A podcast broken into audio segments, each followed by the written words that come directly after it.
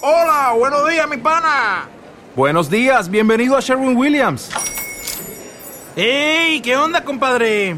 ¿Qué onda? Ya tengo lista la pintura que ordenaste en el ProPlus app. Con más de 6.000 representantes en nuestras tiendas listos para atenderte en tu idioma y beneficios para contratistas que encontrarás en aliadopro.com. En Sherwin Williams somos el aliado del PRO. ¿Merecía la pena la revancha? Ayer, 27 de abril de 2011, en Madrid sucedió la revancha de la Copa del Rey, Fútbol Club Barcelona contra Real Madrid. En la primera parte el partido estaba igualado, pero tras el descanso, en la segunda parte, Fútbol Club Barcelona metió dos goles.